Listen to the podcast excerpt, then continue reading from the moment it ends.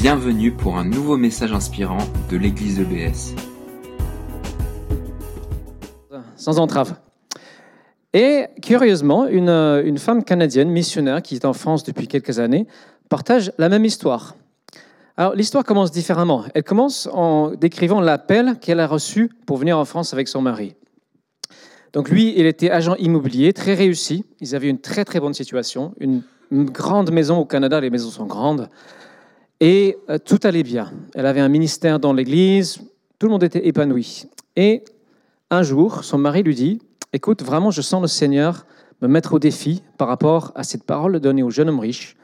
Vends tout ce que tu possèdes et suis-moi. Et ils prient ensemble. Elle aussi a cette conviction qu'ils doivent vendre leur maison et tout ce qu'ils possèdent et partir un peu à l'aventure. Ils reçoivent le nom d'une ville pour qu'elle fasse une formation de relations d'aide. Elle faisait déjà de la relation d'aide, mais pour approfondir ça, c'était aux États-Unis. Elle ne parlait pas l'anglais. Et euh, pour raccourcir cette histoire, son mari est parti en avance pour trouver un travail, préparer le terrain. Et par un concours de circonstances, ils avaient quatre jours pour vendre le, le, bureau de son mari, vendre tout ce qu'il avait. Et là, elle a dit, c'était pareil, un peu comme avec Christy, elle n'avait pas le temps de s'en occuper, vraiment pas. Donc ils ont juste dit, Dieu, c'est toi qui nous appelles, alors toi tu te débrouilles pour qu'on puisse vendre notre maison, notre, enfin le bureau, et un premier appel, le vendredi, c'était jeudi, c'était le, week-end. Ah, ça, c'est marrant aussi.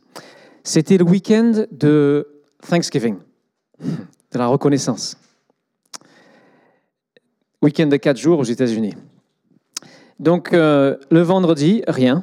Un appel, mais ce qui n'aboutit pas. Et le samedi, euh, il restait un jour, le dimanche. Et le dimanche, en général, on ne fait pas les affaires. Et le samedi, je crois que c'était l'après-midi, elle reçoit un appel, quelqu'un d'autre, un cabinet à côté qui dit On a décidé, on va acheter. On veut tout acheter au prix que vous demandez. Et donc, samedi, après-midi, tout est plié. Et euh, je crois qu'après, elle a dû partir assez rapidement aux États-Unis, rejoindre son mari. Et donc, magnifique témoignage de, comment Dieu agit dans les vies.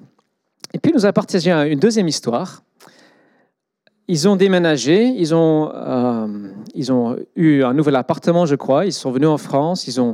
C'était évidemment du travail. Et il s'est passé exactement la même chose qu'avec Peter. Au bout de quelques mois, euh, problème au-dessus, l'appartement est inondé. Ils étaient au rez-de-chaussée, je crois, et toute la cave, tout, tout, tout, tout a pris l'eau. Et elle disait, mais Seigneur, tu nous as envoyés ici. Pourquoi est-ce que maintenant qu'on est là, qu'on a tout vendu, on a tout fait pour toi? Et elle a senti ce petit mot dans, sa, dans son cœur, soit dans la reconnaissance. Alors elle a commencé à dire, Seigneur, merci pour cette inondation. Merci pour cette eau. Merci. Et elle priait, et au fur et à mesure qu'elle priait, son cœur devenait léger et joyeux. Elle disait, ah oui, en fait, finalement, on avait beaucoup trop d'affaires. On peut se débarrasser de beaucoup, beaucoup de choses. Et puis ce canapé, il était très moche, on peut acheter un nouveau. Et elle dit, pas Dieu, tu nous renouvelles par cette inondation. Et donc, elle a pu raconter ça vraiment avec le sourire.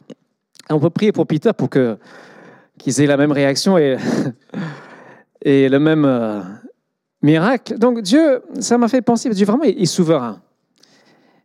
Il, agit, mais souvent pas de la manière qu'on pense. Et là, il agit par une inondation, et ça va tout à fait au contraire de ce que nous on veut et ce qu'on pense qui est bien. Mais Dieu est là-dedans souverain. Nous planifions, euh, comme dit le proverbe, l'homme propose et Dieu dispose. Et en France, je crois que nous avons un défi avec la reconnaissance. C'est intéressant, aux États-Unis, ils ont un week-end d'action de, de grâce, Thanksgiving, de rendre grâce à Dieu pour un miracle qui a eu lieu euh, il y a 400 ans aux États-Unis. Hein. Quelqu'un, un Indien, qui est venu et qui a apporté des provisions à des, des immigrés qui étaient en train de mourir de faim. Et donc, depuis 400 ans, ils disent merci Dieu pour ton intervention.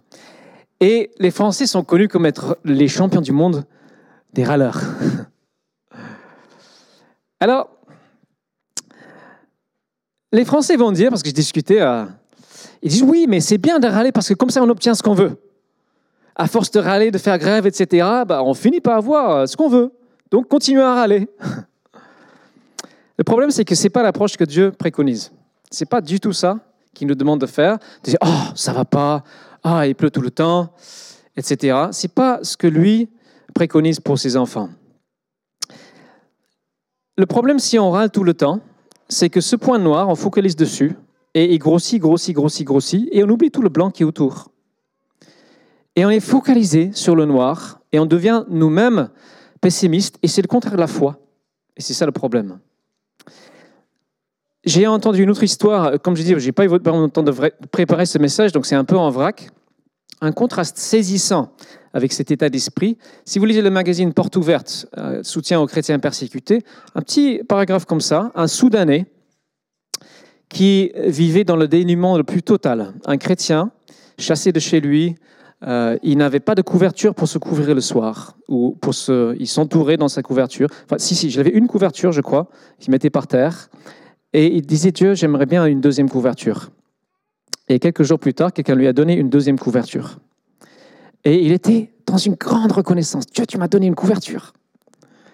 Et je me quel contraste en fait avec nous, avec nos sociétés. Quel contraste. Est-ce qu'on peut avoir cette même reconnaissance? J'ai tout ce qu'il me faut, quasiment. J'ai un appartement. Il n'y a personne ici qui ne mange pas à sa faim. Peut-être quelques-uns qu'on aide avec notre banque alimentaire.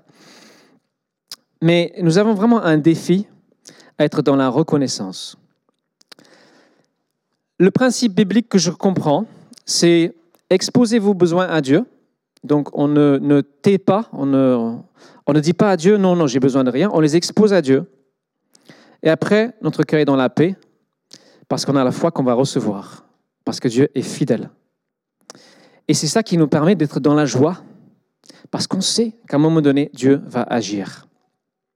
Je trouve qu'on a quand même quelques bonnes habitudes en tant que chrétien. Par exemple, l'habitude de remercier Dieu avant un, repas. C'est un très bon rappel. Dire oui, ce repas, même si j'ai travaillé, c'est toi derrière qui m'offre ça. C'est une bonne habitude à, garder. Il y a quelques années, euh, euh, je pense que j'avais 18 ans. J'étais pas encore chrétien. J'ai lu un livre qui m'a beaucoup énervé, à un tel point que je l'ai déchiré en deux. C'est la, première fois, deuxième fois que ça m'est arrivé. J'étais pas chrétien. Hein. Ce livre s'appelait De la prison à la louange. Je ne sais pas si quelqu'un a lu ce livre. Heidi l'a lu, quelques-uns l'ont lu. Alors il m'a énervé pour plusieurs raisons. Le principe de ce livre est basé sur euh, le texte de Actes, chapitre, je crois que c'est le chapitre 16, je n'ai pas eu le temps de chercher la référence. Vous vous souvenez de cet épisode? Paul et Silas sont en prison à Éphèse. Et vers minuit, ils sont en train de chanter les louanges à Dieu. Et pour se remettre dans, la situation, on se dit waouh, ils sont en prison, ils sont enchaînés, ils ont les mains comme ça contre le mur. Certainement, ils ont très soif, ils n'ont probablement pas mangé. On s'occupait pas beaucoup des prisonniers à l'époque. Ils étaient dans le cachot le plus profond de la prison d'Éphèse. Et ils sont en train d'adorer Dieu. Et à ce moment-là, il y a un tremblement de terre. La prison est secouée les chaînes sont libérées et tous les prisonniers échappent. Et le geôlier, vous connaissez certainement l'histoire, veut mettre sa vie. Paul dit non, non, stop, stop, stop. On est tous là, t'inquiète pas, tu ne seras pas jugé. Et il amène cette personne à la foi en Christ. Et ce principe, c'est lorsque nous sommes dans la louange, dans la reconnaissance, malgré les circonstances, nous ouvrons la porte à ce que Dieu agisse de manière miraculeuse. Alors, pourquoi est-ce que ce livre m'a énervé Premièrement, parce qu'il m'a beaucoup mis au défi. Parce qu'il y a beaucoup de circonstances où, euh, naturellement, on n'aurait pas le réflexe de dire merci Seigneur. Des choses étaient décrites, des situations très, très difficiles. Euh, des personnes qui avaient tout perdu, des personnes qui avaient été même violées, des, des choses horribles. Alors, je pense qu'il y avait un petit problème dans ce livre, c'est qu'à la fin, on commence à remercier Dieu pour le péché et on ne peut pas remercier Dieu pour le péché. Mais on va, je vais revenir à ça tout à l'heure. Mais le principe de base, c'est de changer de regard. Et c'est ça que ce texte de 1 Thessaloniciens 5, verset 17 nous apprend, de changer de regard. Soyez reconnaissants en toutes circonstances.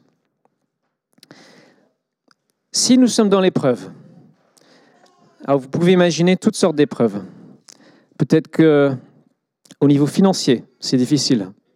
Peut-être dans, dans votre couple, c'est difficile. Peut-être que euh, avec vos enfants, il y a des complications. On, on peut tous trouver un point noir dans notre vie. Si nous avons arrivons à dire, Seigneur, merci parce que dans cette situation, tu es souverain. Merci parce que tu as la réponse et un jour tu la donneras. Ça change notre regard. La situation ne change pas forcément tout de suite, mais c'est notre regard qui change et c'est un regard qui nous amène à la foi. Parce que Romains 8, 28 nous dit, c'est un verset auquel je me suis beaucoup accroché dans des temps difficiles, car nous savons qu'en toute chose, Dieu travaille, œuvre, opère pour le bien de ceux qu'il aime. En toute chose. Donc si nous sommes dans la reconnaissance, si nous disons merci Seigneur, je crois que dans la situation que je vis, tu veux et tu vas transformer ça en bien.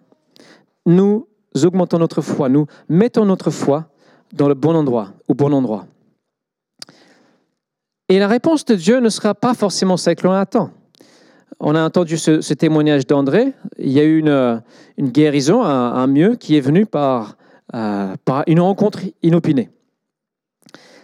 Souvent, nous cherchons une réponse matérielle. Mais si vous lisez la suite de ce passage, notre bien, c'est quoi? C'est de devenir comme Jésus, pour être conforme à l'image de Jésus. Et si nous sommes comme ça entre les mains de Dieu, Seigneur, cette circonstance m'est pénible, m'est douloureux, je, je suis frustré, je, suis, je ne suis pas dans la joie. On peut commencer en disant je ne suis pas dans la joie. On n'a pas inventé. Euh, oui, oui, Seigneur, tout va bien. Dieu sait. Mais, comme dans les psaumes, on dit tout à Dieu, on dit tout ce qu'il y a dans notre cœur, on dit, mais on dit, mais je tourne le regard vers toi avec reconnaissance. Je me souviens de tes actions passées. Je me souviens que tu es fidèle. Je me souviens que dans des circonstances passées, à la fin, tu as agi au bon moment. Et j'ai confiance. Et je te remercie parce que tu le feras de nouveau. Et là, notre foi grandit. Et Dieu répond à notre foi. Et c'est ça le, processus, c'est ça le, on veut dire la reconnaissance quelque part, c'est un outil pour nous aider à vraiment avoir cette foi, cette confiance en Dieu. Alors, j'ai parlé de ce livre qui m'a énervé parce qu'il parle du. J'ai l'impression que parfois il remerciait Dieu pour le péché. Je ne pense pas qu'on puisse remercier Dieu pour le péché. On ne remercie pas Dieu, merci pour Judas qui a trahi Jésus. Merci pour les pharisiens qui ont été jaloux et horribles. On ne peut pas dire merci pour le péché. C'est toujours un affront à Dieu. Euh, on tord des choses, on distord, on fait le contraire de ce que veut Dieu. Mais ce qu'on peut faire face au péché, si nous sommes victimes du péché, si quelqu'un nous a fait du mal, on peut dire merci parce que tu es souverain et parce que tu peux utiliser ça pour me transformer pour me façonner à l'image de Jésus. Jésus sur la croix n'a pas dit merci mon Père. Il a dit mon Dieu, mon Dieu, pourquoi m'as-tu abandonné? Il a eu ce cri, la séparation. Il a senti cette séparation avec le Père que nous vivons tous. Mon Dieu, mon Dieu, pourquoi m'as-tu abandonné? Il citait le psaume 22. Et si vous lisez le psaume 22, vous verrez qu'à la fin, il y a exactement la même chose, le même mouvement. Ça se termine. Alors si je, regarde la fin du psaume 22, qui est un psaume euh, messianique, un, un psaume qui, qui parle de Jésus-Christ. Alors, je crois que c'est avant la réponse. Verset 22, Délivre-moi de la gueule du lion, préserve mes, préserve-moi des camps des taureaux. Donc, il y a euh, cette, souffrance-là. Et puis tout d'un coup, oui, tu m'as répondu. Je proclamerai à, proclamerai à mes frères quel Dieu tu es. Je te louerai dans la grande assemblée. Célébrez-le, glorifiez-le, vénérez-le. Il passe à cette adoration, cette reconnaissance. Donc la reconnaissance nous aide à avoir la vraie perspective sur les choses. Ce point noir qui capte toute notre attention n'est qu'un petit point noir aux yeux de Dieu. C'est facile à dire. On ne va pas le dire à des personnes qui sont dans une grande souffrance. Oh, t'inquiète pas, ça va passer. Hein. C'est pas ça que j'entends. Mais notre perspective doit être celle de Dieu. Il y aura toujours un point noir dans notre vie parce que nous ne sommes pas encore dans la perfection. Donc, nous, on veut vraiment qu'il y ait une solution tout de suite à nos problèmes. On est tous comme ça, on cherche tout de suite une solution à un problème. Et ça nous aide à avancer. Mais il faut savoir qu'il y aura toujours, quelque part, un point noir. Mais Dieu est fidèle. Sa parole dit qu'il ne nous tentera pas au-delà de nos forces. Il ne tentera pas les personnes au-delà de leurs forces. Alors parfois, c'est, on va dire, peu de choses près. Hein. Je suis en train de relire le livre de Job. Job a eu des réactions euh, exemplaires. Il perd tout, matériellement, sa famille, ses enfants, ses biens. Et il dit, le Seigneur a donné et le Seigneur a repris. Que le nom du Seigneur soit béni. Il a une réaction exemplaire. Dieu a donné, il a repris, je le bénis. Par contre, quand euh, son corps est attaqué, quand il est couvert de croûtes euh, horribles, suppurantes, euh, purulentes, là il dit Dieu, je veux mourir. J'en peux plus. Pourquoi est-ce que tu m'as fait naître? Donc l'épreuve a duré un certain temps pour Job. Et il y a une, une, une parole très intéressante au chapitre 13, verset 15. Job dit, quand même il me tuerait, en parlant de Dieu, je garderai confiance en lui. Même s'il prend ma vie, je garderai ma confiance en lui. Parce que j'ai personne d'autre à qui faire confiance. Job, vous le savez, est récompensé pour sa foi, sa persévérance, sa, fidélité, sa, sa persévérance dans l'épreuve et la fin de sa vie est beaucoup plus bénie que le début de sa vie. Alors, on va lire pour terminer, parce que j'ai quand même parlé 25 euh, minutes, 20 minutes. On va lire pour terminer ce passage de 1 Thessaloniciens chapitre 5. Nous allons relire les versets 15 à 18. Veillez à ce que personne ne rende le mal pour le mal, mais en toute occasion, recherchez le bien dans vos rapports mutuels comme envers tous les hommes. Ça veut dire que même si quelqu'un nous fait du mal, on ne cherche pas des façons détournées de lui rendre ce qu'il nous a fait. Nous faisons confiance que Dieu fera justice. Verset 16, Soyez toujours dans la joie. Un de ces commandements paradoxaux dans, les, Écritures, soyez dans la joie. Priez sans cesse, remerciez Dieu en toutes circonstances. Telle est pour vous la volonté que Dieu a exprimée en Jésus-Christ. Je crois qu'il y a un lien entre ces trois versets. Soyez toujours dans la joie, priez sans cesse et remerciez Dieu en toutes circonstances. J'ai l'impression que Paul commence par l'envers, l'envers. Euh, enfin, il fait un peu à l'envers. La joie vient parce que nous sommes toujours dans la prière. Et c'est quoi? C'est une prière de reconnaissance. Et c'est cette prière de reconnaissance. Merci Seigneur pour les épreuves que tu me donnes, qui me fortifient. Merci pour qui tu es, surtout. Je peux toujours, toujours, toujours dire merci pour qui tu es. Je peux toujours dire merci pour l'espérance que tu m'as donnée, qui est comme un diamant posé au fond de notre être. On peut toujours revenir à ce diamant, dire waouh, c'est magnifique, j'ai cette espérance-là. Et cette espérance-là, rien ne peut le voler. Rien ne peut voler ce, plus que diamant, ce trésor, cette perle précieuse qui a plus de valeur que n'importe quoi dans le monde. Rien ne peut me voler ça. Ah, vous pouvez voler plein de choses. On peut, je perdre mon appartement, je peux perdre mes amitiés, mais rien ne peut me voler ça. Donc, je crois que c'est ça le chemin qui nous amène vers cette joie. Soyez toujours dans la joie. Et ce qui est intéressant, c'est la suite. N'empêchez pas l'esprit de vous éclairer, ne méprisez pas les prophéties. Au contraire, examinez toutes choses, retenez ce qui est bon et gardez-vous de ce qui est mauvais. Il parle de, cet éclairage de l'esprit, de cette sensibilité à la voix de Dieu, qui est l'esprit de prophétie. Et je crois que c'est aussi une conséquence de cette façon de vivre. Si nous restons dans une prière constante, si nous restons les yeux fixés sur Dieu, sur qui il est, sur la, page blanche au lieu du point noir, euh, nous serons plus en mesure d'entendre sa voix. Nous serons plus en mesure de recevoir cet éclairage de sa part et de partager avec d'autres ce que nous recevons dans un esprit d'humilité et de simplicité. Donc, En conclusion, soyons toujours reconnaissants. Mon défi cette semaine, notre défi cette semaine, pour appliquer cette parole, c'est à chaque fois que on est dégoûté de quelque chose, énervé, frustré, on fait un petit effort mental, dit Dieu, ok, je vais essayer de trouver une raison de reconnaissance dans cette situation. Je suis aux voitures, moi je suis un peu impatient derrière le volant. Je dis des gros mots en anglais en fait. C'est pas bien.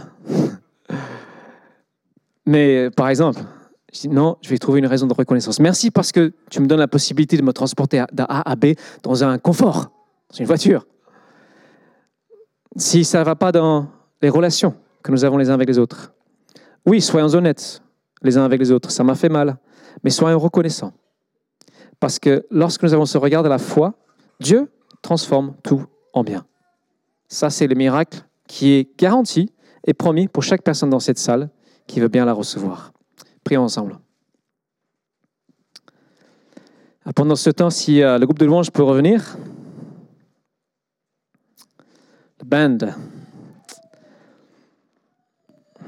Notre Dieu, nous sommes euh, dans la reconnaissance de ce que nous a choisi pour t'appartenir. Tu t'es révélé à nous. Tu es descendu, tu t'es manifesté et tu as déroulé le tapis rouge. Et tu nous as dit à chacun, viens, entre, c'est gratuit. Reçois la vie gratuitement. Merci Seigneur. Merci pour ce don merveilleux, ce don inestimable, ce don tellement précieux que personne ne peut nous ravir. Seigneur, nous te disons merci. Ensemble, nous te remercions. Et nous te remercions, Seigneur, pour les épreuves que tu nous, tu nous permets de vivre. Parce que dans ces épreuves, Seigneur, tu vas nous fortifier. Tu vas nous rendre plus forts. Tu vas nous rendre plus conformes à l'image de Jésus. Tu vas travailler en nous pour produire de l'amour fraternel, de l'amour pour toi, un amour pur et sincère qui n'est pas naturel pour nous. Et Seigneur, nous voulons que tu fasses cette œuvre. Nous sommes comme ce, cette argile dans les mains du potier.